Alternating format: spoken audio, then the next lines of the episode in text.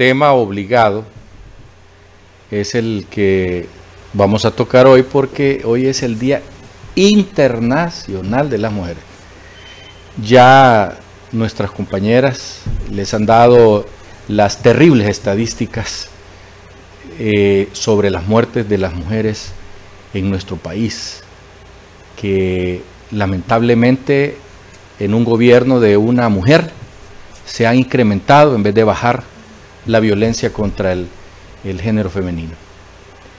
Eh, nosotros recientemente hicimos precisamente un editorial sobre estas estadísticas y mencionábamos pues que es justamente una de las debilidades crecientes de este gobierno. Ayer hablábamos precisamente sobre el asunto de la responsabilidad de la policía y dejamos claro pues que no es responsabilidad solo de la policía, es responsabilidad de todos los hondureños. Ya se sabe que el 41% de las mujeres agraviadas, maltratadas, se da dentro de las casas, o sea, en los hogares. Nosotros creíamos que era más, pero contrario censo, donde más se están dando violencia en contra de las mujeres es en la calle, es decir, en los lugares públicos, en los lugares donde se divierten, en los lugares donde van a bailar, donde van a ver, donde van a compartir, es donde más violencia se está ejerciendo contra la mujer en Honduras. Pero hoy yo quisiera también ampliar nuestra visión y recordarle a las mujeres hondureñas que en el resto del mundo también hay otras mujeres sufriendo tanto o más que nuestras féminas. Y me quiero referir, por ejemplo, a Cuba, donde las mujeres que salieron a gritar patria y vida están ahora presas, maltratadas, golpeadas, violadas en esas cárceles de la dictadura más longeva de América Latina.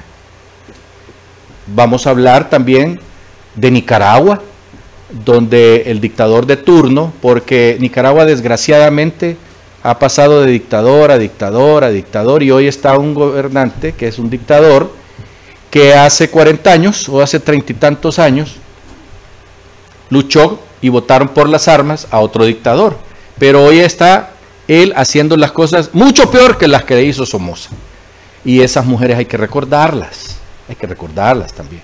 Hay que recordar las mujeres venezolanas que andan en las calles y que amanecen haciendo cola para comprar para comprar, entre comillas, alimentos que muchas veces no encuentran y que cuando se quejan lo que se ganan es golpizas de parte de las policías o de los esbirros que andan en moto, armados, que no conciben y no permiten que ninguna persona, ya no digamos las mujeres, se quejen en contra de esa dictadura de 23 años. También tenemos que recordar a las violadas de Ucrania, Decenas de miles de mujeres ucranianas han sido violadas por los soldados rusos que invadieron ese país. Pueblo que, que toman, pueblo donde las mujeres son violadas por la soldadesca de Putin. Hay que recordarlas también. Recordemos a las mujeres de Irán, donde recientemente en una universidad las envenenaron para evitar que vayan a clases. Para evitar que vayan a clases. Porque para esta gente la mujer solo tiene que estar en la casa de esclava del varón.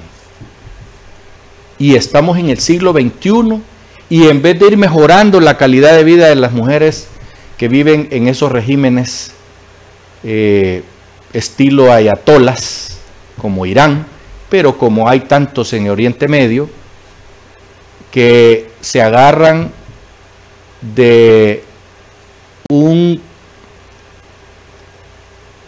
una forma de pensar extrema, donde utilizan las palabras de Alá, las de sus profetas, para maltratar a la mujer, para tenerla como esclava sexual. Solo sirve para procrear hijos, para cuidarlos y para servirle al marido. Lo mismo en Afganistán, donde los que tomaron el poder de regreso después de 22 años que habían logrado tener una disque democracia donde las mujeres ya podían ir a la escuela, a, los colegios y a las universidades, podían trabajar en puestos públicos, volvieron otra vez al oscurantismo de la Edad Media. Hay que recordar esas mujeres, hay que recordarlas. Hay que recordar las mujeres coreanas, que al igual que los ayatolas en Irán, son tratadas como personas de tercera calidad, que solo sirven al régimen lo que les interesa a la dictadura más vieja de la humanidad, la de Corea. Todas esas cosas hay que recordarlas porque hoy es el Día Internacional de la Mujer.